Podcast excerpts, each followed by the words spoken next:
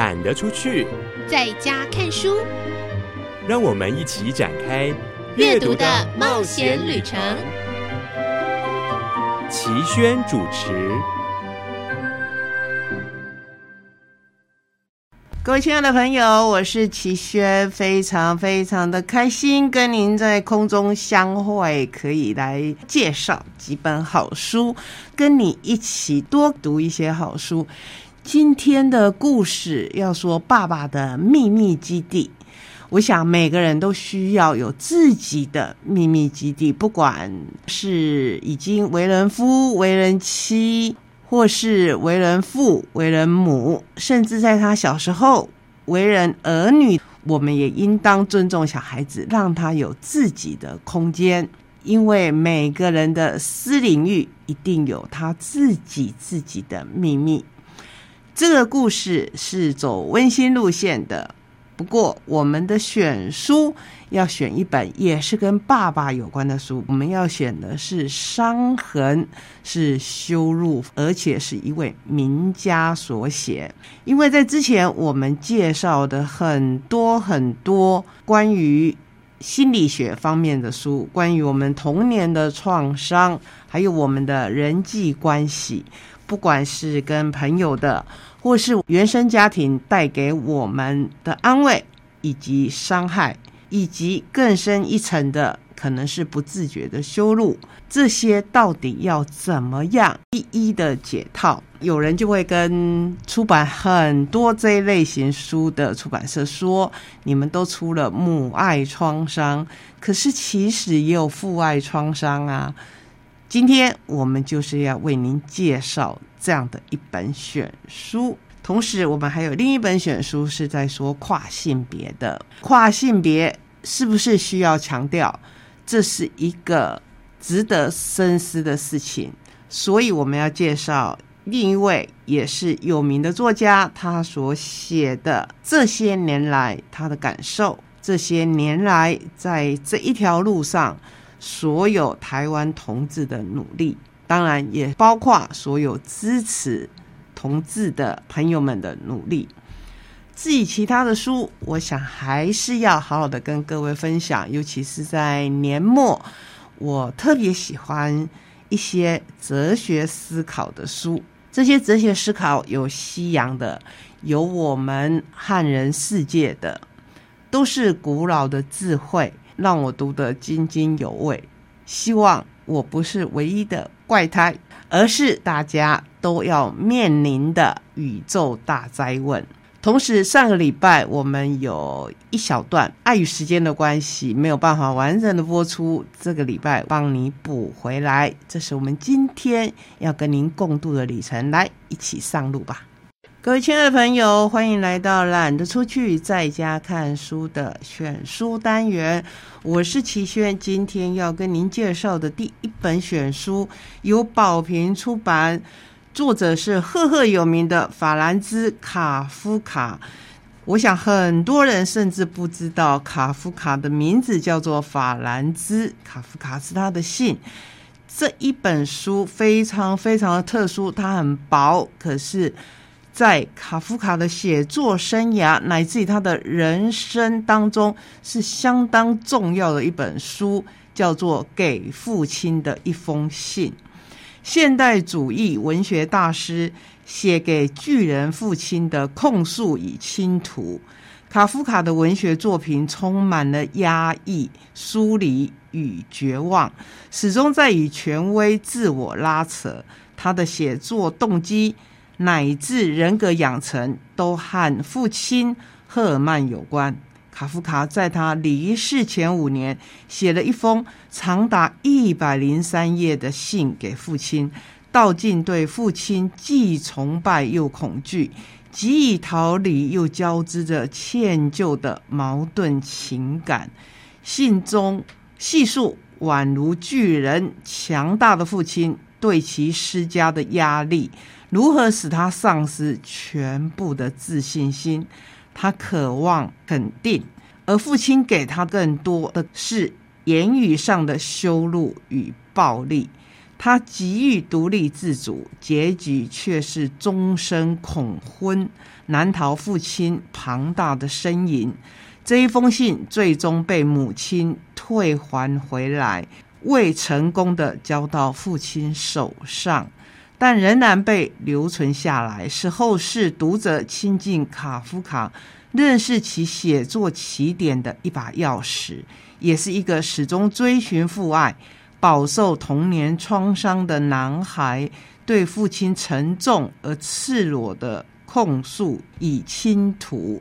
他这么说：“亲爱的父亲，最近你问我，我为何声称对你感到恐惧？就是从这一句话开始。我想，卡夫卡的父亲，因为他的母亲终究没有把这封信交给了先生，所以他还是不知道孩子的心声。我也不知道他生前要是真的拿到了这封信。”读过这封信，他的心情又是怎么样？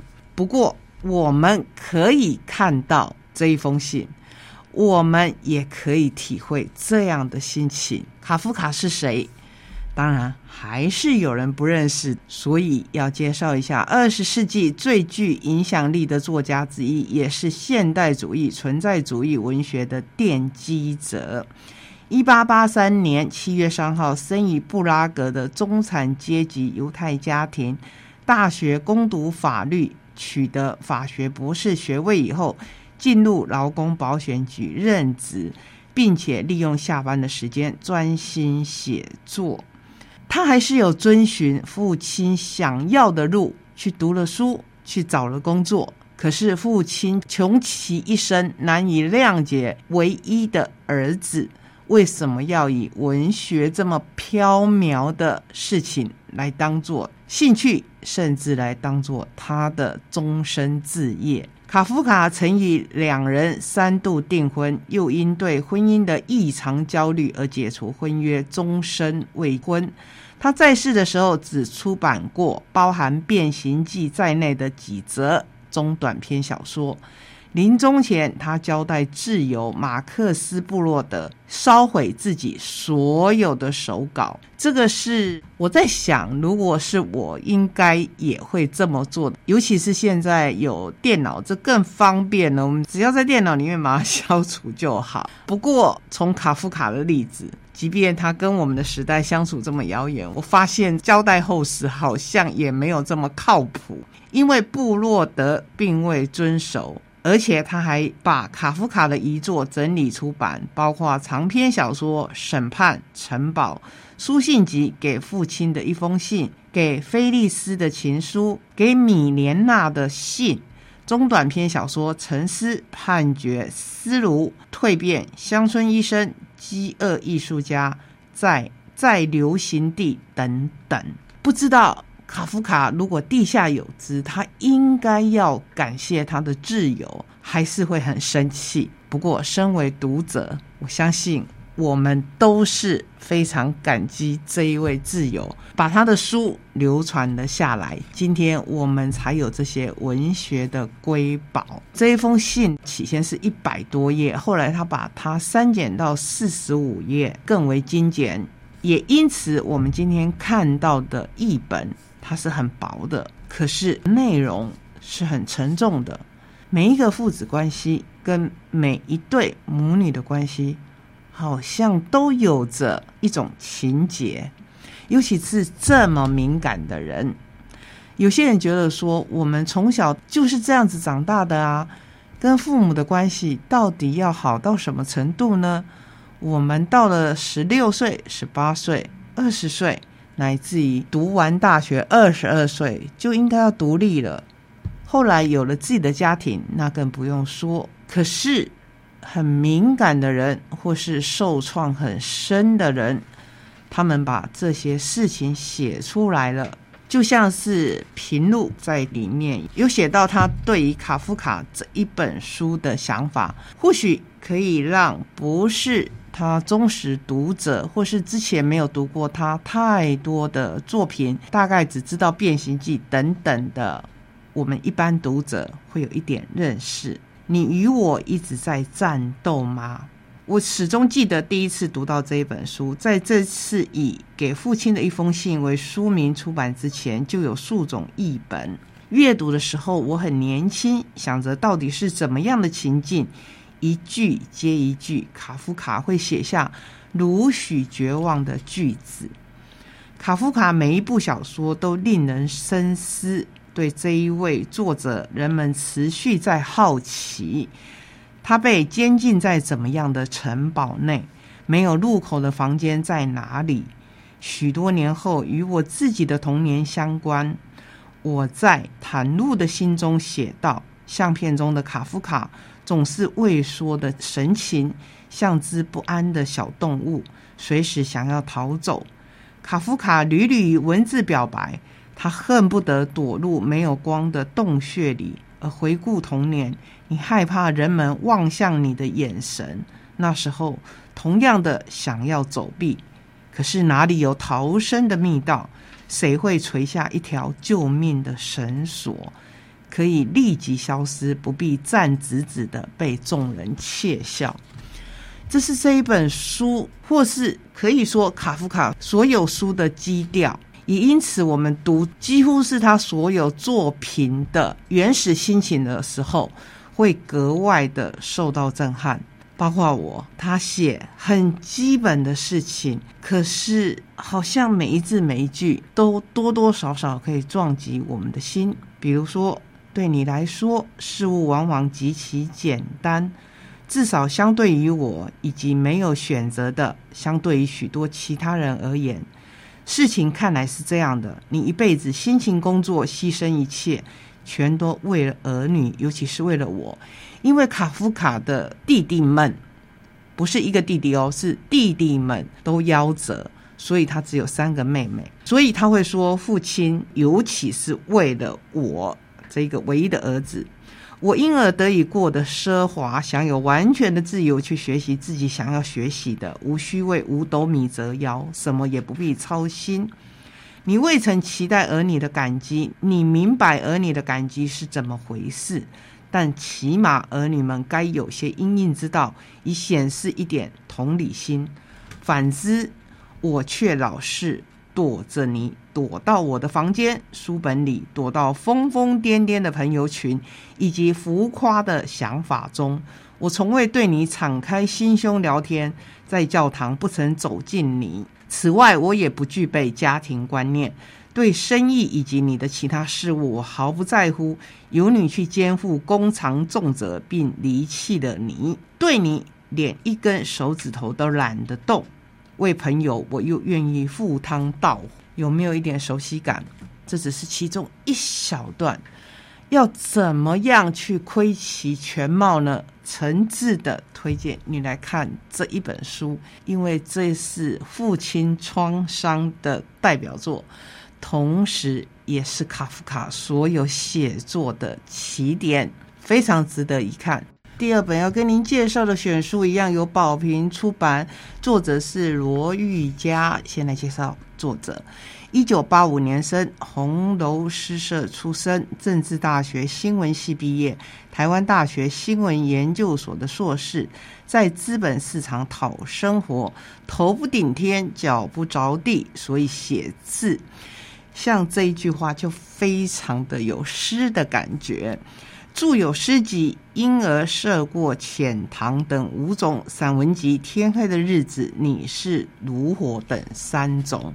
首先，我要来介绍他手写的一封信，他的字好漂亮哦。Hello, my dear，你知道人类社会最终的进化形态是什么吗？是阿姨。阿姨们并不是一开始就都是阿姨的，成为阿姨这一件事，她每天每天都在慢慢地发生。好比在沙发上坐下来时不由自主的嘿咻，好比某天醒来很想问某个人：“你偷走的我的灵魂什么时候要还给我？”几个季节过去，也就不再问了。于是你慢慢成为一个阿姨，阿姨们无所畏惧，阿姨们勇于面对自己，阿姨们在终点站的车厢里摇醒你，但不摇醒你的梦。阿姨们当然希望自己为人所爱，但阿姨们更擅长让别人感觉他们为阿姨所爱，因为爱不会被穷尽。您是阿姨，身为阿姨，成为阿姨和年龄无关，和性别无关。成为阿姨是承接的姿势，承接恶意和没能完成的梦想。阿姨们是资深的少女，也是最懂爱的布道者。阿姨们爱过，被伤害过，珍惜那些时刻，并且永远不害怕再次去爱。阿姨们变得勇敢，因此乐于给每一个人拥抱，让每一个人都有再爱一次的勇气。举起你的酒杯吧，敬每一个阿姨，尚未成为阿姨或即将成为阿姨的阿姨们。With lots of love，愈加写于二零二二。这本书就叫《阿姨们》。你在封面上可以看到设计者的巧思，一二三四五六，共有六个愈加，所以这就是阿姨。他们可能是转角立二十载的面摊老板娘，正日以另一半奔忙于白花花的蒸汽当中，以简单的热汤、白面、酱汁、葱花喂养顾客与自己的人生。别人看来。脏乱油腻、凌乱、辛苦营生，他自信齐整、精准笃定、不卑不亢。他也可能是北卡罗纳州的八十二岁夏洛特老奶奶。六十岁那一年，对心理师的儿子出柜，我是跨性别。他以为儿子会惊诧，但儿子只说：“老爸，谢谢你，我们一直在等你告诉我们。现在我们有两个妈妈了，我爱你。”他白天是财经记者，夜里写诗散文。与在香港的他炙热相恋第十三年，但因为疫情巨兽，近三年无法相见。他将思念心绪百转千回，化为笔墨，拖洒出哪怕身陷围困但心相拥的恋人风景。最后一段写的就是罗伊家他自己。那这边跟您分享一篇里面短短的篇幅。我总是不愿意回想二十一世纪的第一个十年，但我回想，在你我立定之处的此地、此时、此刻，仿佛台湾已经紧握了平权的什么之际。那个十年里边的各种过程，毁弃、重组之后，在二十一世纪的第二个十年。所能够发生的那些社会的变迁，或许都该是有意义的吧。于是我回想政治的、文化的、流行的，像是 HIV、AIDS，像是安室奈美惠，一切都是隐喻，都象征着什么？比如说，数过西元两千年的那时，千禧虫没有毁坏银行交易系统。时至今日，已经退休的安室奈美惠，在两千年的第一个元旦推出了单曲《Love 两千》。那个十年的前半，快歌是张惠妹、萧亚轩的天下，而蔡依林的舞娘则在二零零六年成为舞池的经典。十年的时间，可以让同志社群成为怎么样的风貌呢？曾经有一个时代，没有人想看见我们。甚至连我们都不见得想要看见自己，所以你问我二十一世纪第一个十年是什么样子的？那是一个同志们躲在网络的背后，直问着彼此：究竟那些去游行的娘娘腔、扮装皇后，凭什么代表我们这些正常男同志的时代？那是一个没有人愿意承诺彼此终身的时代。那是一个即使谈了恋爱，还是不禁自我怀疑，就算现在再好，到最后还不是一样会分开的时代。从这篇文章当中，其实我想要分享的是，我们读到的是同志的压抑，跟他们受到的几乎是伤害。但是，难道不是我们这些所谓的正常人，所谓的异性恋者？也会得到的一些感受吗？所以最后要以吴一家他自己写的一段诗，来为这本选书画上句点。那个十年，是的，也是那个十年，让我有了这样的诗句，让我们齐记住街头的气候，即使只有片刻，也要在下一次的风雨来临之前，令一切得到公平与安置。我毕竟记得，这个虽然是在写二十一世纪的十年，可是我想它也标注着最近几年我们饱受疫情之苦的年代。那我们相信，在这个时代当中，我们仍然可以期待下一刻的美好。这是今天的两本选书，我自己都相当的喜欢，希望你也会喜欢。